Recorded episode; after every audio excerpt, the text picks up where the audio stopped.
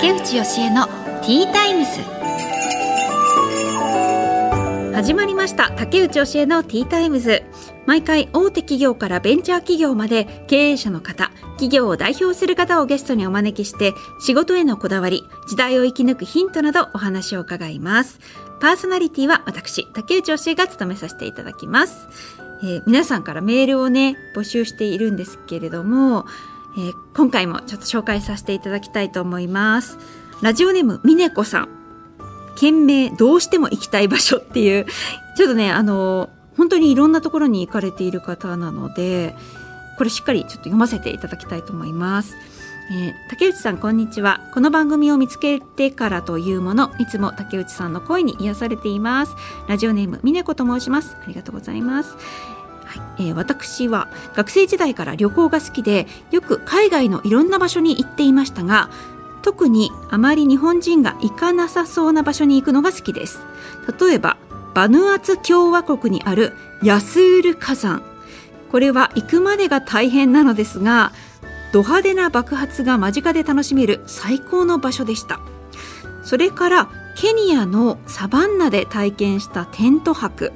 さすがに動物が来ないか心配でしたが確かに。見渡す限りの星空に心から感動しました。行きたいんですよね。ケニアとかあと南アフリカとか新婚旅行の時に行きたいなと思ったんですけど結局行かなかったけどいいんですね。やっぱり星空がいいってね聞いたことあるんですよね。そうなんだ。はい、そんなちょっと変わった場所が大好きな私が次に行きたいと思っているのがウェールズに今年できたばかりの世界一深いホテルです。これは使われなくなった鉱山を再利用してホテルにしているというものでその深さはなんと地下400メートル以上。え？どんなホテル？ホテルに着くまでに1時間ぐらい暗い洞窟を進むらしいです。あそうか世界一深いところにあるホテルってことか。へー。友達に言っても危ないからやめときなよばかりなのでこちらに投稿したしたいです笑い。友達に言うとそれしか言われないからだったらそうですよね。聞いてって思いますよね。えでも私こういうのが好きなんですよね。長文多文失礼いたしました。もし行けたらまた勝手にご報告します。笑い。で終わりました。質問ではなかったですね。こういうところに行きたい行きましたっていう報告メールでした。面白い。でもすごい。こんなとこあるんだって知らないとこばっかりです私。いいですね。確かにちょっと怖いな。ホテル着くまで1時間ぐらい暗い洞窟進んでだからもし埋まっちゃったらもう終わりってことですよね。なんか起きてホテルが埋まっちゃったらもうえー、すごい。冒険家ですね。いやでもなんかもうね最近ちょっとコロナも落ち着いてきていろいろ行けるようになっているので夢は広がりますよね。海外旅行私も行きたいな。まずはあのケニアか南アフリカのサバンナ行ってみたいです。あのライオンキングの世界を見てみたいですね。ねありがとうございます。こういうメールもぜひねあの送ってください。はいありがとうございました。さあ、ということで、今回のゲストですけれども、お一人目が、愛国学園短期大学准教授で管理栄養士の古谷明子さんです。時間栄養学の専門家ということなんですが、どういったことなのかね、時間栄養学初めて聞きます。詳しく聞いてみたいと思います。そして、お二人目が株式会社フロントライン代表取締役の中尾隆明さんです。フロアコーティング事業をされている方です。あフロアコーティング。床になんか塗るんですかね。そういう事業床になんか塗る。床にニスを塗ってるのかな。何をされてるのか。結構いろいろねありそうですよね技術が、うん、伺いたいと思います。この後たっぷりお話を伺います。最後までどうぞよろしくお願いします。竹内義恵のティータイムス。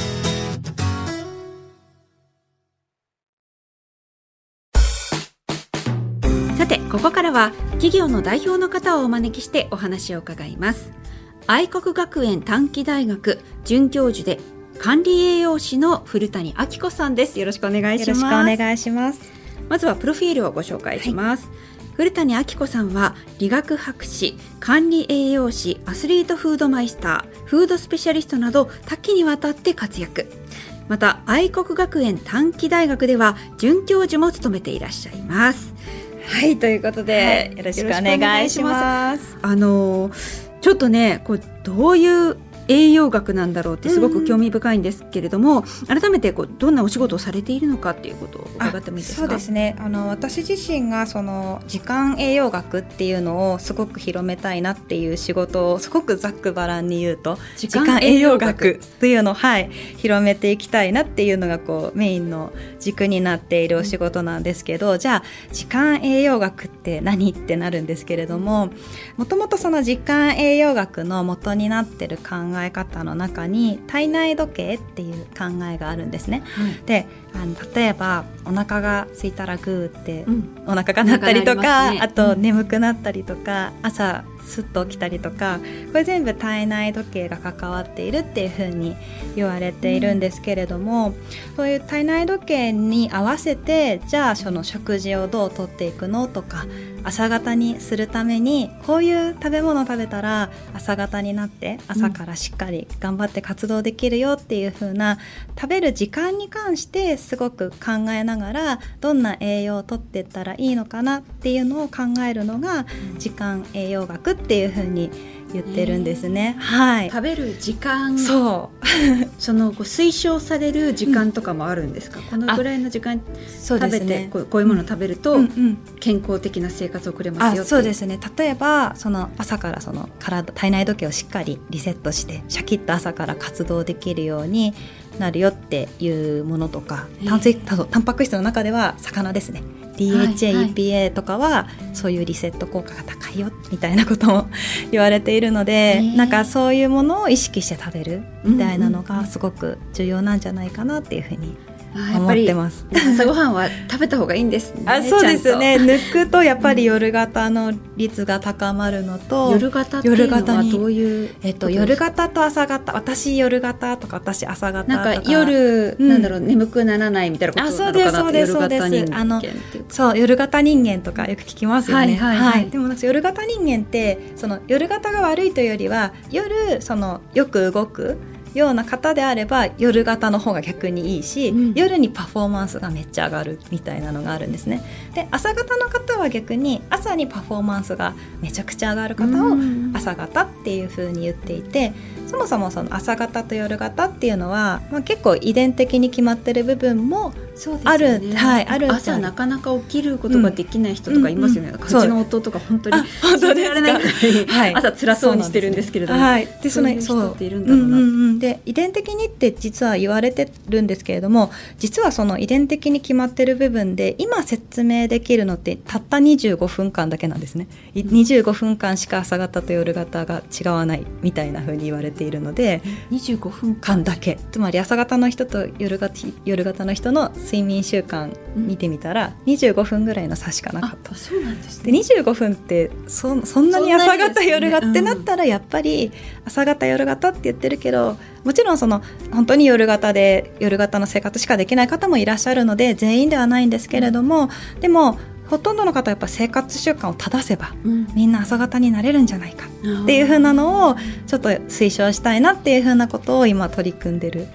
なので多分旦那さんも朝方人間になれるかもしれない。朝目覚めよく、ね、目覚めよくなると思います。あの、はい、朝ごはん食べないんですよねうちの。食べた方がいいと思います。それもある、うん、あると思います。ちょっと一回起こして食べる。で眠いってなったらあの一回起きて食べてその後ちょっとお昼寝するぐらいにしてあげると、うんうん、多分1週間続けるとあのすっと起きるようになると思います。えー、そうなんです。そうかやっぱ大事なんだな、はい、朝ごはんはい大事なのでぜひ食べていただけると朝ごはんだけじゃなくて、うん、昼とか夜もあるんですそうですそうです。昼そうです。昼ご飯はあの大規模研究の中でカリウムあのお野菜に含まれている栄養素なんですけど、うん、それが結構低い摂取量が低いっていう風なデータがあってそれってその多分ですけど私のこれは勝手な考えなんですけどラーメンとかパスタとか食べるとどうしてもお野菜の量って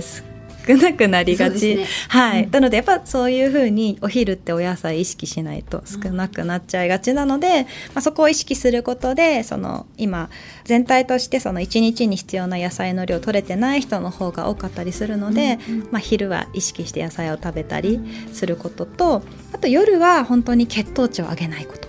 あのうん、すごくそれが大事かなと甘いものを食べない甘いものも食べないし、うん、あとはその主食って呼ばれてるご飯とかも全然少なめで私はいいかなっていうので、栄養指導は今知っているんですね。うん、でなんでかっていうとその血糖値がぐわっと上がるの上がるとこインスリンってホルモンが出るんですけど、はい、このインスリンってホルモンが体内時計をリセットしちゃうんですね。つまりそこから活動するぞっていうスイッチが押されちゃうので、はいはい、朝であればむしろいっぱい食べてそこでインスリンを分泌してもらっていいんですけれども、うん、夜にそこでいっぱいしちゃうとそこから活動するぞの体になっちゃうとまずいのであのなるべく血糖値を下げていただきたいのと、うん、あとはそのあまり血糖値がいっぱいだとお高くなっちゃうと、うん、あの眠りの質がちょっと悪くなるってデータもあるので眠りづらくなる。言われてるのでなんか寝る前に結構甘いものを 食べちゃいがち。だから最後の、はい、ご飯食べた後に、うん。なんかちょっとお茶でも飲みながらみたいなありますね。わかります。ことですよね。そうなんです。ちょっと実はあのそれも小さい子とご家族で研究したんですけれども、うん、あの夜ご飯の後にアイスとかお菓子とかジュースとか飲まないでねっていう指導したら、うんみんな結構朝方寄りになりました、えー、直した子たちが。そうなんです。で子供が特に変わってくれたので、え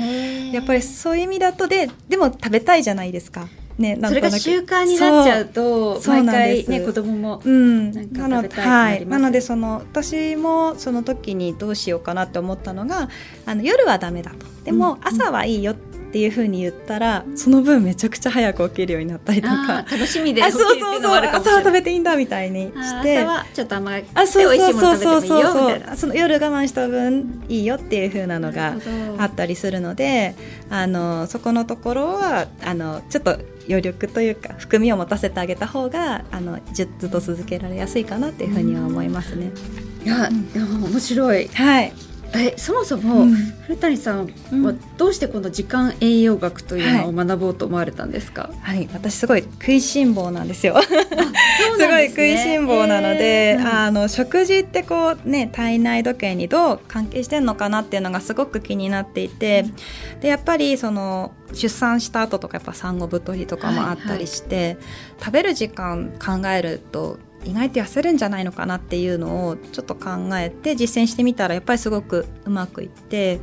で栄養士取った後にやっぱ栄養指導したりすることが多くてその時もやっぱり皆さん指導されてる方が時間を考えて食事を取られるだけでかなりウェルビーイングも上がるみたいなのもそうですし、うん、あのものすごく QOL が上がってる感じがすごいあったんです。あクオリティライフそうですね。あのすごくこう充実されてる感じがすごくあったので、はいはい、あこれはなんか時間栄養学使えるんじゃないかなって思って子育てのところとかもものすごくその夜泣きとか赤ちゃんの食べ物とか、うんあと子どもの食育も含めて結構時間で考えると意外とこうみんなが楽になれるそんな風な学問なんじゃないかなっていう風なことを思って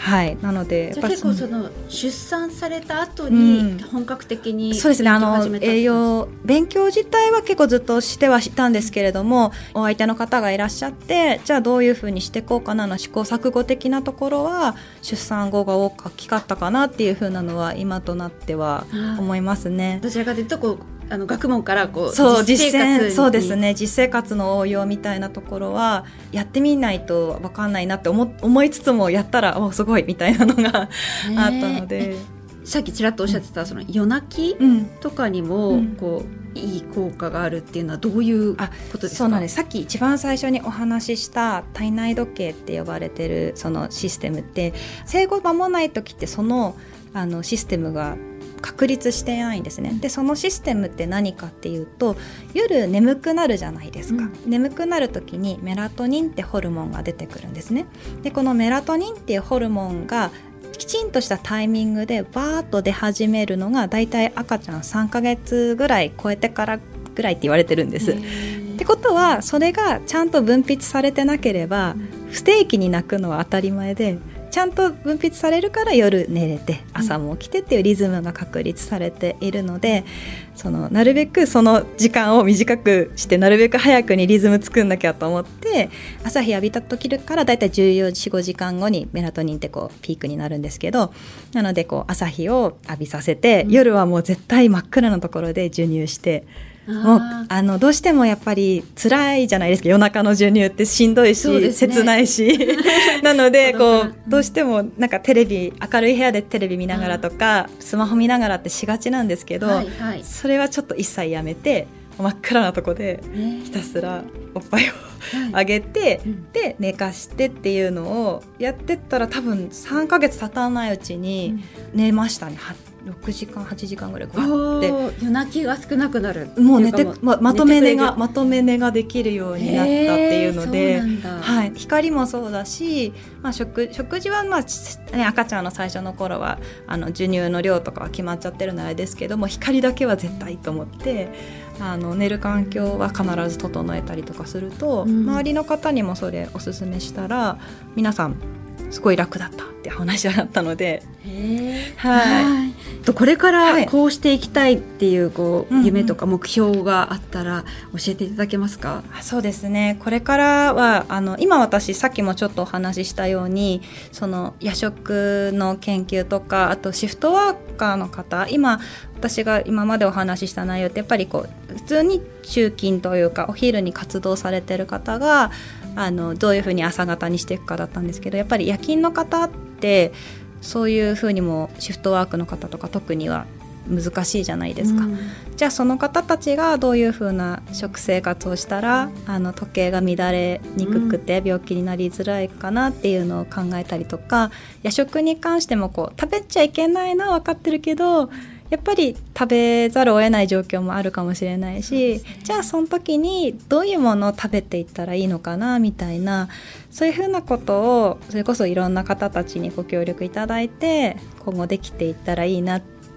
思ってるのとやっぱりこう時間栄養学っていうのがまだまだ広まってないところも大きいのであのぜひよろしければ見ていただけると嬉しいなっていうふうに思ってます。そうですね。なんか栄養学っていうのはね、うん、こう聞いたことあるそうなんです中でもそう時間栄養学っていうのは今回初めて聞いたので、はい、それがもっとこう当たり前に、うんそういう考え方があるんだっていうのが広まるといいですよね。どんどんどんどんはいでなんかこういろんな世代のいろんなライフライフスタイルの方がそれぞれの自分の時間に応じていろんな食べ方を自分で考えられるようになると嬉しいなっていうふうに思ってます。私も今日ちょっと、はい、このちょっとの時間でもすごい勉強とんでもないです。ありがとうございました。ありがとうございました。ということで、はい、愛国学園短期大学准教授で管理栄養士の古谷明子さんにお話を伺いました。ありがとうございました。ありがとうございました。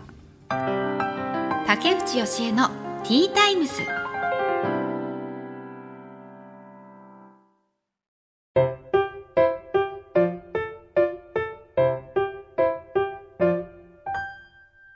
次のゲストをお迎えする前に本日の一品です。今回は銀座鈴屋の栗山納豆詰め合わせ6個入りです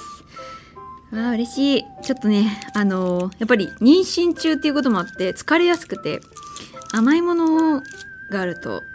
パワーが出るんですよね。とか言って。もうこの時間でパワーをつけます。栗山納豆すごい大きいですよこれ。一粒が栗なの？栗一粒。栗一粒一粒をこう甘くしてやるんだ。えー、ちょちょっと早速いただきます。なんか色が違う2つ種類の栗が置いてあるんですけれどもあんこみたいな色といわゆる栗の色。ちょっといわゆる栗の色の方をいただきます。うーん！栗だ。美味しい。結構なんか栗本来の美味しさがすごい伝わってくる。けれども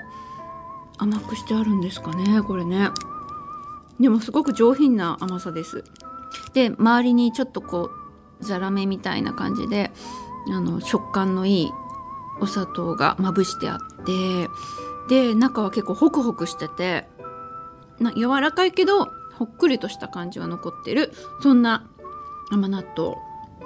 これ一粒で全然大満足ですね。銀座鈴屋さんの創業以来あの代表的なメーカー。栗山納豆。ありがとうございます。力がつきました。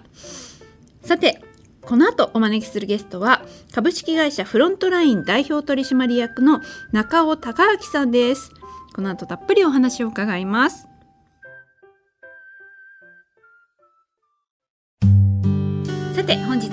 のお客様は株式会社フロントライン代表取締役の中尾孝明さんです。よろしくお願いします。よろしくお願いします。まずはプロフィールをご紹介します。中尾孝明さんは1994年生まれ福岡県北九州市出身です。2014年からフロアコーティング事業に従事され2018年に現在の株式会社フロントラインを設立されましたことでよろしくお願いします。よろしくお願いします。体格がすごく大きいっていうか、あのいい体格されてますよね。はいありがとうございます。もともとあれ職人さんってことなのかな？フロアコーティング事業だから。まああの営業やってたんですけど。あ営業全然違いますね、あのラグビーずっとやってまして。あなるほど。ちょっと確かにラグビーっぽい。であの会社があるのは福岡市そうです。で、はい。今日福岡からいらっしゃったんです、ね、そうです。早起きして。東京に来ることってありますか？そうですね。大体月1回ぐらいは。あはい。でそれはお仕事でとかですか？そうです。あ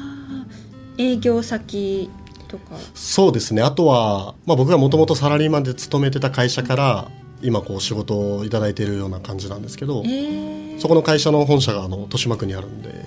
そそっちにも。うなんですね。もはい。ともとは営業職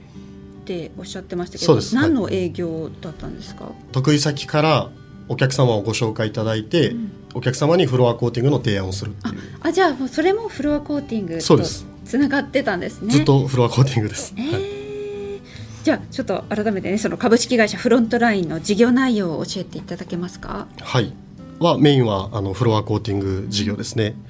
であとはあの住宅建売りがメインなんですけどはいの、えー網戸だったりカーテンレールつけたりとか、まあそういったあの住宅のオプション工事っていうのもあのさせていただいてます。えーそのフロアコーティング事業っていうのが、はいあの初めて伺うんですけれども、はい、えっ、と、えーフローリングそうですね。の床とかだと綺麗にこうニスが塗ってあってニス？コーティングニスなんて言わないで塗ってあったりしてピカピカになってますけどそういうのをされてる、そうですね。あの実はもうフローリングにもたくさん種類があるんですよ。あでものによってはそれこそまあニスみたいなあのオイルステインとかですね。油系のものを塗ったりとか、まあ、一昔前だとあのフローリングワックスとかが一般的だったんですけどあのフロアコーティングっていうのは保護するっていうのが一番の目的で、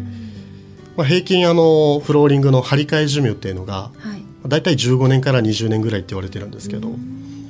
それをフロアコーティングで保護して長くこう綺麗な状態をキープすることによって床自体の寿命を伸ばしていくっていうようなものになります。大。体その住宅新築の住宅とかねあのありますけどもそれはフロアコーティング専門の業者さんがやってるんですか？基本はそうですね。ただ結構あのニッチな分野なので、まあ、ピンからキリまでいろんな業者さん 正直いらっしゃるので本当ワックスがメインの業者さんが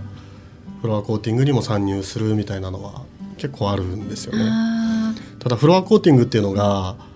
あの一番やっぱ難しいのが、うん。一度塗ってしまうともう剥がせないんですよね。ーあそうはい。お客様が納得いかなくてじゃあコーティング全部剥がしてくれっていうのができないので、あまあ、部分的な補修っていうのはできるんですけども、はい。基本的にはもう全部やり直すってできないので、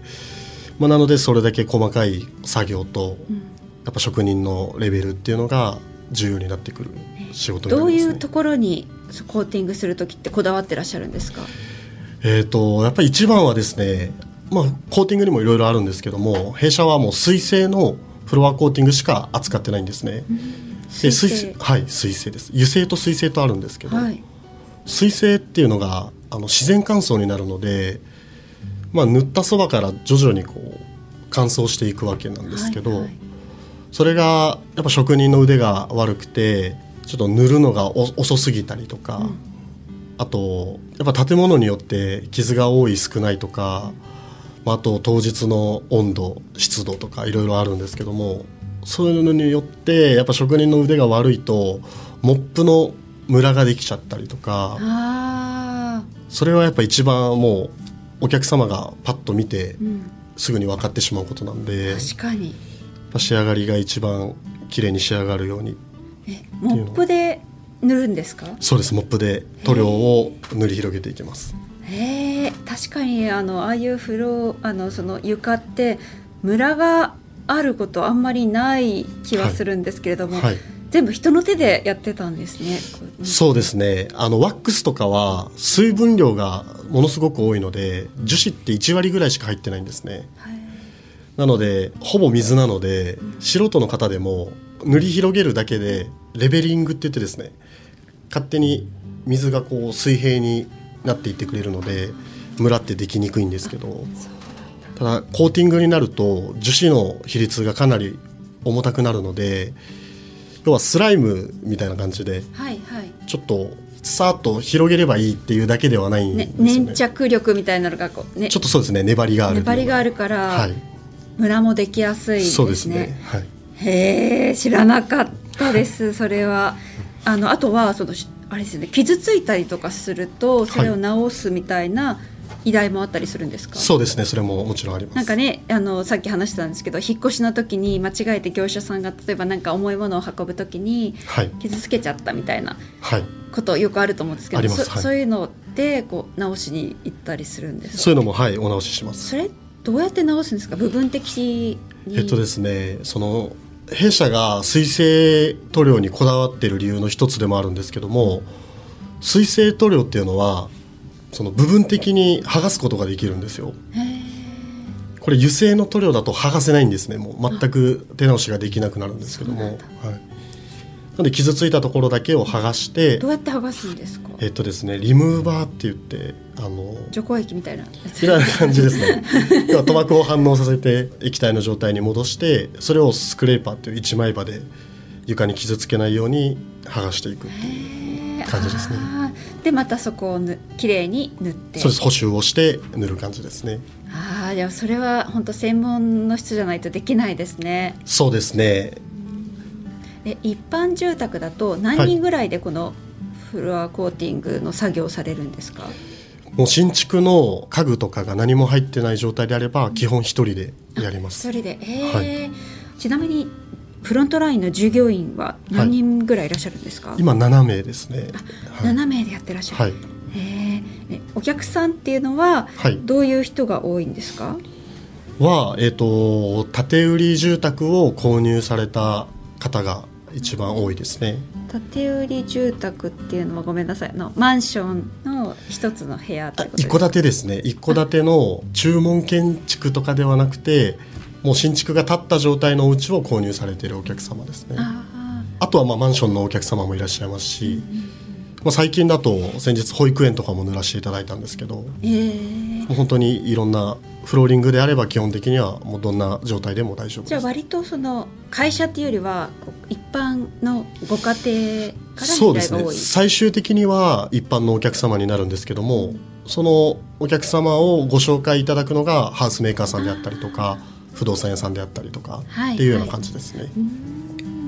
えあのもともとそういう営業職をやってらっしゃって、はい、なんでこうこのフロアコーティングの会社を設立しようと思われたんですか？きっかけ。えっと、きっかけは、まあ、正直いろいろあるんですけども最初サラリーマンの時はそれこそ東京で勤めてたんですけども自分自身こう営業をやっていくんであればなんかフルコミッションの、まあ、保険の営業マンだったりとか不動産の営業マンやってみたいなとかって思いはあったんですけどこのフロアコーティングの仕事って自分はめっちゃ楽しかったんですよね。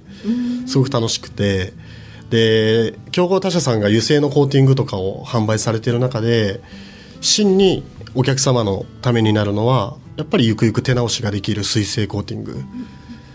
だなっていう思いはサラリーマンながらにあったんですね、えー、それでも水性を使うところが少ない理由って何かあるんですか？はですねやっぱり水性コーティングだとどうしても脆いっていうイメージが先行するので、正直売りやすさで言うと油性のコーティングの方が売りやすいんですよね。ただその、まあ、結局やっぱり今の時代ってマーケティング次第でどんな商品でも売れてしまうと思うんですけど本当にお客様のためになるのは水性コーティング一択だなっていうような思いはあって、でじゃあこのフロアコーティングであれば、まあ、勝てるんじゃないかと思ったのがきっかけの一つですね。いや面白いですねフロアコーティング一つとってもなんかそんなに いろいろとあったんだっていうのを今初めて知りました。ありがとうございます。えー、あの企業理念伺ってもいいですか？えっと五つ心っていうのを設けてまして、はい、えー、1つ目が他者貢献の心。で2つ目が変化する心。3つ目が自責の心、えー、謙虚な心。で最後に親孝行の心。っていうのを設定してます、えー、これはどういう思いで？はですね、まあ、一番最初にある他者貢献の心、まあ、ここが正直一番大事ではあるんですけども、うん、人間自分のためだけであればそんなに頑張れないと思うんですよね。で実は人のために行動してることが結果やっぱ自分に返ってくるっていうのはもう経験談として、うん、あの自分自身も感じているところでありまして例えばサプライズプレゼントとかでもこういうの買ったらあの喜んでくれるかなとかっていうのを想像しながら買い物するとその買い物の時間がただ楽しかったりとかで実際そのプレゼントを渡して喜んでるところを見ると自分が嬉しくなったりあると思うんですけどやっぱり人は人のために行動した時にやっぱり120%の力が出せると思うので、まあ、そういうただ生活のためとかお金稼ぐために仕事するんじゃなくて、まあ、お客様とか得意先様のことを考えて工夫して行動していってほしいっていうようなあの理念になってます。いやでもそうですよねどんな仕事でもそれは共通しているのかなって、ね、うん、感じしますね。であの最後にこれからの夢目標を教えていただけますか？はい、まあ、会社的な夢としましては世の中にあるフロアコーティングを水性のみにしていくっていうところがあの夢になります。えー、いや本当に水性へのこだわりが強くて結局その、ね、きっかけも水性がいいんじゃないかっていう強い思いがあってそうですね、ね、やっぱりあの本当に今の時代って物とかサービスが溢れすぎてるんでやっぱお客様が選択をする時の難易度がかなり上がってると思うんですよね。正直わかんないですもん。そうですよね。水性油性どっちにしますかって言われても、そうですよね。はあみたいなおすすめにしますみたいな感じになりますもんね。もう本当にその通りで、まあ悪い言い方をすると、消費者がなかなか考えなくなってきてるんですよね。だからマーケティング次第で本当にどんな商品でも売れちゃうっていう。ただ選択肢の中に正しいものがない状態で選択するのって自分が消費者側になるときにすごく嫌じゃないですか。いやでもその進めてくれる相手を信頼するしかないですもんね。まあ、そういう自分は住宅に携わってるんで住宅関連であれば損することって少ないと思うんですけど、うん、自分が全く知識のないものにのユーザーになるときにそれ嫌だなと思って、うん、自分はお客様に対してやっぱ正しくあろうというのを意識して仕事させていただいてます。そこまで中尾さんが彗星がいいっておっしゃるなら私もいつか家をね作る時、はい、水星一択で。とりあえず、はい、中尾さんの言葉を信じて そういうふうにお願いしたいなと思います。はい、ぜひお願いいたします。それそう言っていただけたらもう今日来た甲斐がありました。ありがとうございます。ということで株式会社フロントライン代表取締役の中尾孝明さんにお話を伺いました。ありがとうございました。ありがとうございました